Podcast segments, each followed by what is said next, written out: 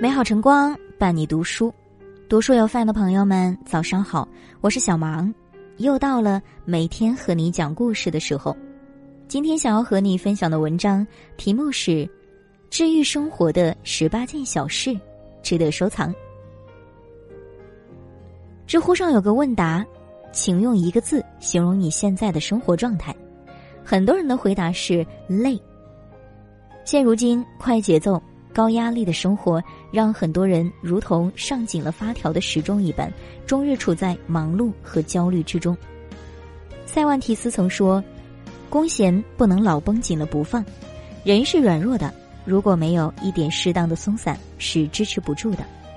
长期处在紧张的生活中，会让人感到身心俱疲，无法支撑。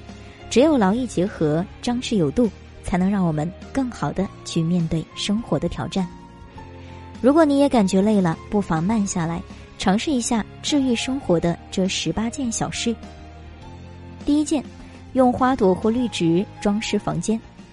家是我们每个人最温馨的港湾。劳累了一天，最盼望的就是回到家里，卸下疲惫和伪装，让身心得到彻底的放松。而好的家庭环境能够让我们更加轻松惬意，可以在家里养一些盆栽和绿植。既可以缓解眼疲劳、净化空气，又能够舒缓压力，给你向上的力量。第二个，洗个热水澡，然后钻进被窝。不管生活多忙、多累、多烦，都要好好休息。洗个热水澡，让温暖的水流洗去我们身上的灰尘，也冲刷掉所有的疲惫和烦恼。然后钻进温暖的被窝，舒舒服服的睡一觉。当明天的太阳升起，又是崭新的一天。第三，给自己买一个小礼物。我们关心别人，更要善待自己。没人安慰的时候，要学会自己哄自己开心。心情不好时，给自己买一个小礼物，奖励一下那个勇敢、坚强、乐观的自己。未来的路还很长，加油，你会越来越好。第四，畅快运动，让自己出出汗。没有什么比运动更让人身心舒畅的事情了。大汗淋漓之后，身体分泌的多巴胺和内啡肽会让我们感到轻松和快乐。美国体育与运动心理学杂志曾发布过相关研究结论：仅三十分钟的中等强度运动就可以立即改善抑郁情绪状态和快感缺失。抽时间运动吧，它会让你远离忧愁，心情愉悦。第五，看一部自己想看的电影。艺术来源于生活。电影演绎的就是别人的人生，空闲时去看一部自己喜欢的电影，进入他人的世界，去体会另一种人生。也许你会从中看到自己的影子，让内心得到治愈；或者从别人的生活中得到启发和感悟，学到更多的人生智慧。第六，有条件的时候睡到自然醒。一个人最好的生活状态是：该工作时工作，该休息时休息，劳逸结合，才能保持精力充沛。周末的时候，如果没有重要的事情，不妨睡个懒觉，关掉闹钟和手机，不必担心迟到，也不要惦记没完成的工作，放下一切，一觉睡到自然醒，让疲劳的大脑得到充分的休息，为身体储备能量。第七，给自己做一餐饭。王尔德说：“爱自己是终身浪漫的开始。每个人都要学会照顾好自己。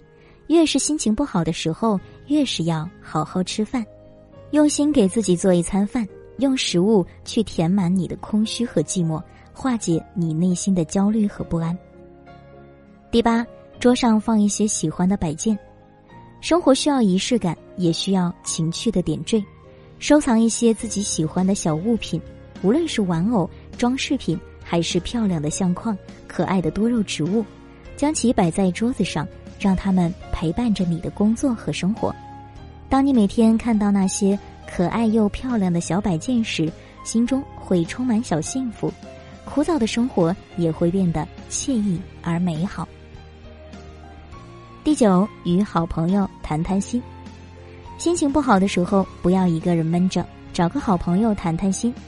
有些苦恼不方便和家人诉说，却可以和朋友倾诉，因为你们是年龄相近、志趣相投的知己，他会帮你出谋划策、排忧解难，还会真诚的指出你的错误，让你及时修正自己。朋友的支持和鼓励会伴你走过所有艰难的时光。第十，与父母一起散散步。子女大了，每天忙于自己的工作和生活，很容易忽视父母的感受，亲情也会日渐疏离。香港著名主持人梁继章说：“亲人只有一次的缘分，无论这辈子我和你会相处多久，你一定要珍惜共聚的时光。有时间常回家看看，陪父母一起散散步、聊聊天，尽一份为人子女的孝心，也让自己的心沉淀下来，感受一下温暖的亲情。父母的爱是治愈一切的良药，会给予我们无穷的力量。”十一。惬意的环境下读一本书，生活需要断舍离，心灵也需要定期净化。于忙碌的生活中偷得浮生半日闲，泡一壶清茶，读一本自己喜欢的好书，放下所有的杂念，摒弃外界的喧嚣，在短暂的独处中，让心灵回归安宁与满足。十二，听一首令人放松的音乐。有人说，耳机就像输液管。听音乐的时候，很像生病在打点滴，是一个治愈的过程。音乐是一种美妙的心灵语言，能够帮我们驱散孤独、疗愈心伤。现代医学研究曾表明，听音乐时，一个人的体内生理节律会随着节奏加快或减缓。温和舒缓的音乐能够让人舒缓疲劳、放松神经、愉悦心情。听一首令人放松的音乐，给心灵做个 SPA 吧。十三，走到户外晒晒太阳。万物生长靠太阳，人也不例外。总是待在房间里，难免会让人心情沮丧、郁郁寡欢。走到户外去，让温暖的阳光照在身上，欣赏一下大自然的美景，心情会豁然开朗。你会发现生活如此美好，一切阴霾都会过去。十四，珍贵的时刻，拍张照片。每个人的生活中都有很多意义重大的难忘时刻，可能是第一天走进大学校门，第一次约会，或者是孩子迈出的第一步，家人的团聚时光。将这些珍贵的时刻拍摄下来，当你心情低落时，看到这些照片，便会回忆起当时的美好和感动，心里会瞬间充满幸福。十五，给自己设置一个目标。刘墉曾说：“你可以一辈子不登山。”但你心中一定要有一座山，它使你总往高处爬，它使你总有个奋斗的方向，它使你任何一刻抬起头都能看到自己的希望。人生有了目标，生活才有意义。给自己设置一个目标，让它指引你奋斗的方向。当你想要懈怠和放弃时，想到自己的目标，就会重新燃起希望的斗志。十六。培养一个能坚持的小兴趣。卡耐基说：“人人都拥有一种深厚的兴趣，以丰富心灵，为生活增添滋味。太过平淡乏味的生活，容易让人变得麻木和颓废。试着培养一个自己喜欢的小兴趣，读书、运动、下棋、插花，只要坚持下去，就会从中获得快乐。一个好的爱好不会使我们玩物丧志。”只会让我们更加热爱生活。十七，做一件能帮助别人的好事。高尔基曾经说过：“给比拿更快乐。”有研究表明，给予别人帮助是一个愉快的经历，可以增加人的幸福感，降低压力。力所能及的去帮助他人，既传递善意，又有益身心，何乐而不为呢？不必刻意去做些什么大事，平时接触的小事即可。帮陌生人指个路，给孕妇让个座，帮老人推下车，这些助人为乐的好事，能够提升你的幸福感，让你更加快乐。十八，每天记录两件开心事。有时候我们感觉不幸福，不是因为过得不好，而是忽略了生活中那些细小的美好。其实幸福很平凡，也很简单，它就藏在琐碎的生活中，等着你去发现。从现在起，每天记录两件开心的事情，可以是伴侣的一个拥抱，父母的一桌饭菜，路边盛开的一朵小花，老板的一句肯定。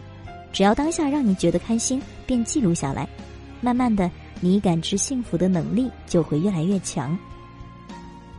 村上春树说：“当你用认真、有趣的态度去对待生活里那些看似无趣的小事时，就会收获一份小小而确定的幸福，从而觉得生活美好无比。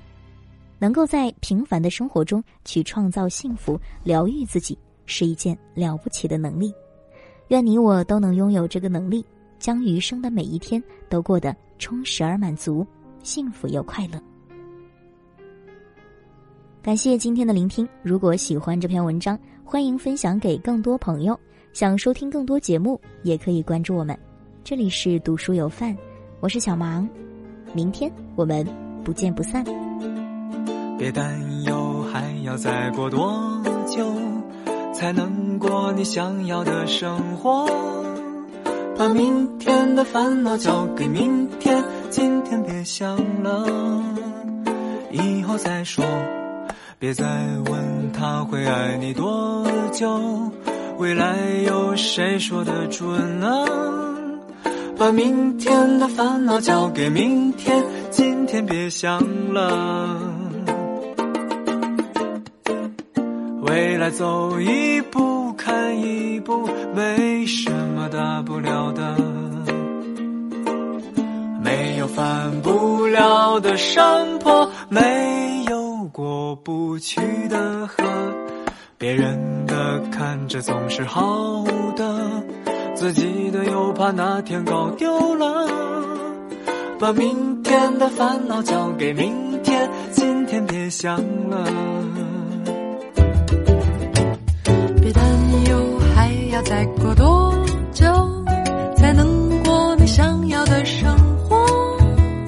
把明天的烦恼交给明天，今天别想了，以后再说，别。再问。